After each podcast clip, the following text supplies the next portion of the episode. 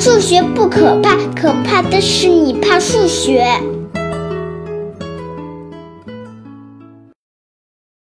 大家好，我是大老李。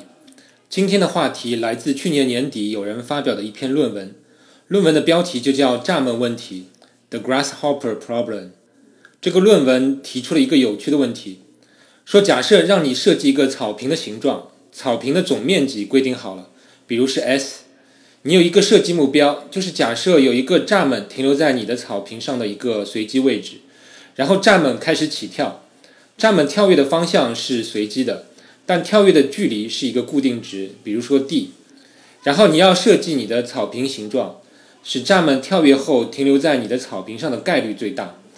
也就是你可以想象，你拿一只蚱蜢反复的随机放在你的草坪上某个位置，然后让它随便跳一次，距离是固定的。然后统计蚱蜢跳跃后仍然停留在你的草坪上的概率。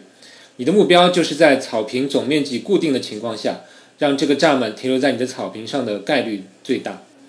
另外要说明的是，你的草坪的形状并不需要是连续的，是可以分成许多块的。这个问题听上去描述并不难，但是解决起来却出乎意料的难。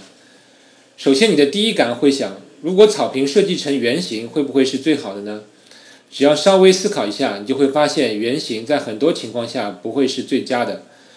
比如，假设你的草坪是一个直径为一的圆形，那我就假设蚱蜢跳得相当远，是零点九。那你会发现，只有蚱蜢起始位置在你的草坪边缘的一个环形地带中，而且蚱蜢跳跃的方向又是基本指向圆心的情况下，蚱蜢才可能继续停留在你的草坪上。也就是你的草坪中以草坪中央为圆心，半径零点四的一个圆形面积，这块面积是完全浪费的。如果蚱蜢停留在上面，那么它就会肯定跳出你的草坪，也没有蚱蜢会在一次跳跃后停留到这块面积上，所以这块面积一点作用也没有。你完全可以把这块面积放到其他任何蚱蜢跳跃可能停留的位置，这样算得的概率肯定要比圆形高。所以圆形在这种情况下肯定不是最佳方案。那你可能认为是不是因为蚱蜢跳得比较远，达到了圆形直径的百分之九十，所以才导致圆形不是最佳方案？如果蚱蜢跳得很近，是不是圆形就会最佳呢？其实，在论文中，作者也有一个简单的证明，指出其实任何情况下圆形都不会是最佳方案。有兴趣的可以自行查看论文。而一旦确定圆形不是最佳方案，这个问题一下子就有意思起来。因为我们知道一定会有一个或者几个最佳的形状，而一样东西在哪里，但是很难找，这就很有意思了。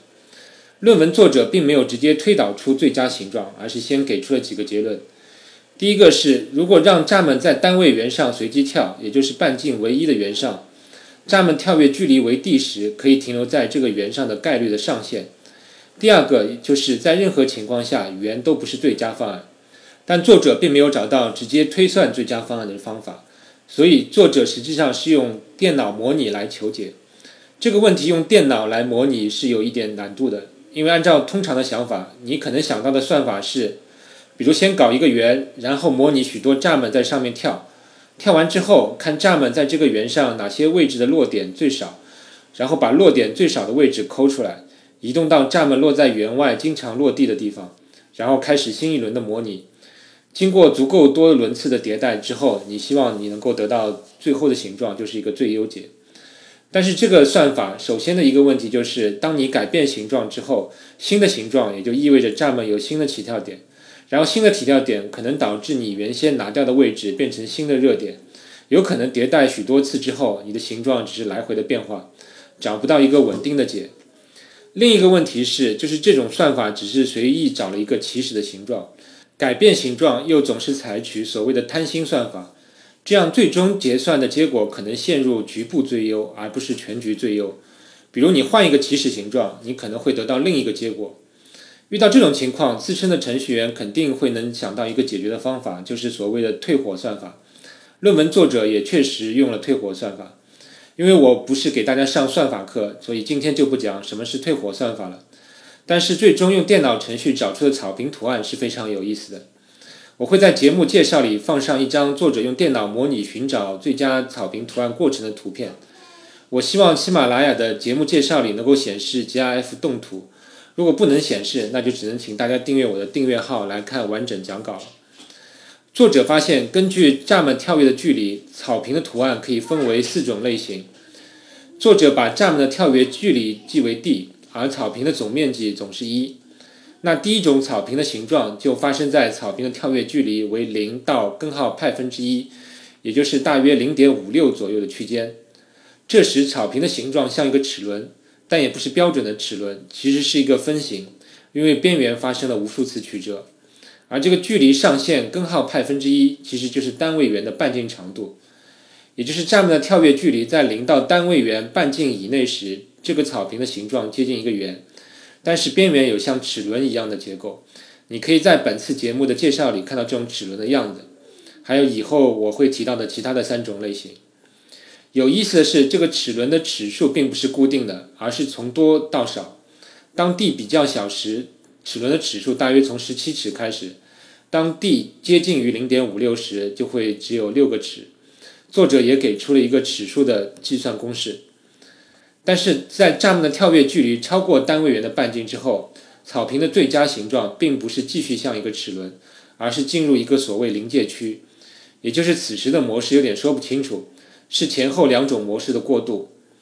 到了蚱蜢跳跃距离达到零点六五到零点八七的时候，草坪的形状进入了一种新的模式，作者称其为三叶扇模式，也就是像一个电扇的三片扇叶，也有点像船只的螺旋桨的形状。当蚱蜢的跳跃距离达到零点八八到一时，草坪的形状进入一种条带状的模式，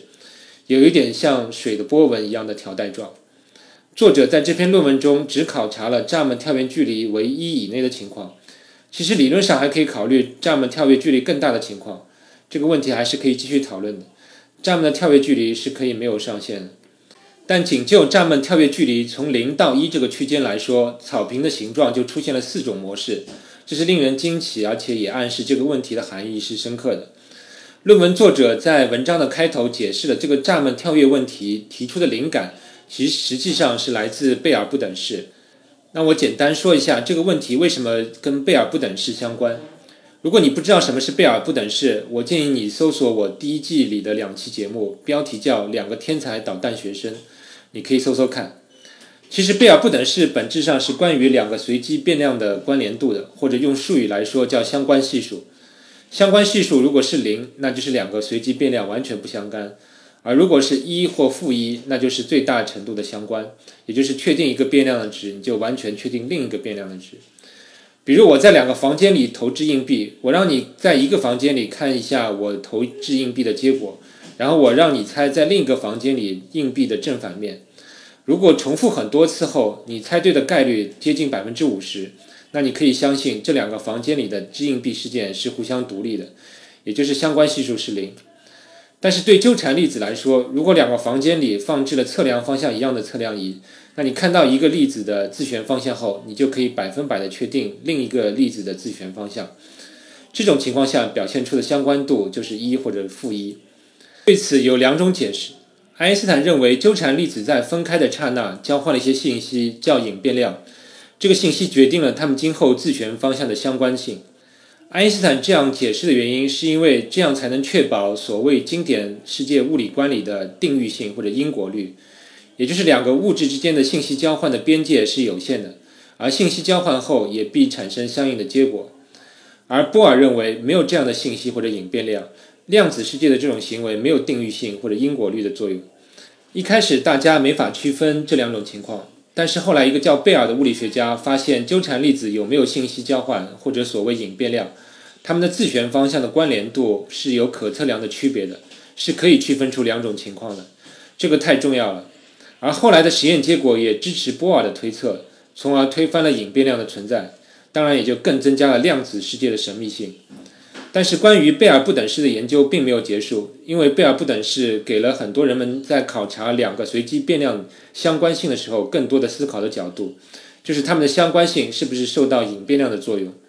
有人就发现，如果考察一个球面上的蚱蜢随机跳跃一个球心角，它仍然停留在自己的半球面的概率是与贝尔不等式和隐变量的问题有关联的。而本文作者则把问题更简化了一点，就是直接考虑平面。然后考虑一个固定的闸门跳跃距离。以上就是论文作者考察这个闸门跳跃问题的动机。其实作者本人就是物理系的，而不是数学系的。今天的节目讲的差不多了。值得一提的是，我在春节期间在大佬里聊数学微信群里提到了这个问题，然后有位牛人听友用 Excel 软件编程重现了这篇论文得到的部分图形，实在是太牛了。如果你也想加入这个微信群，请你首先关注我的公众号，就叫大脑理疗数学，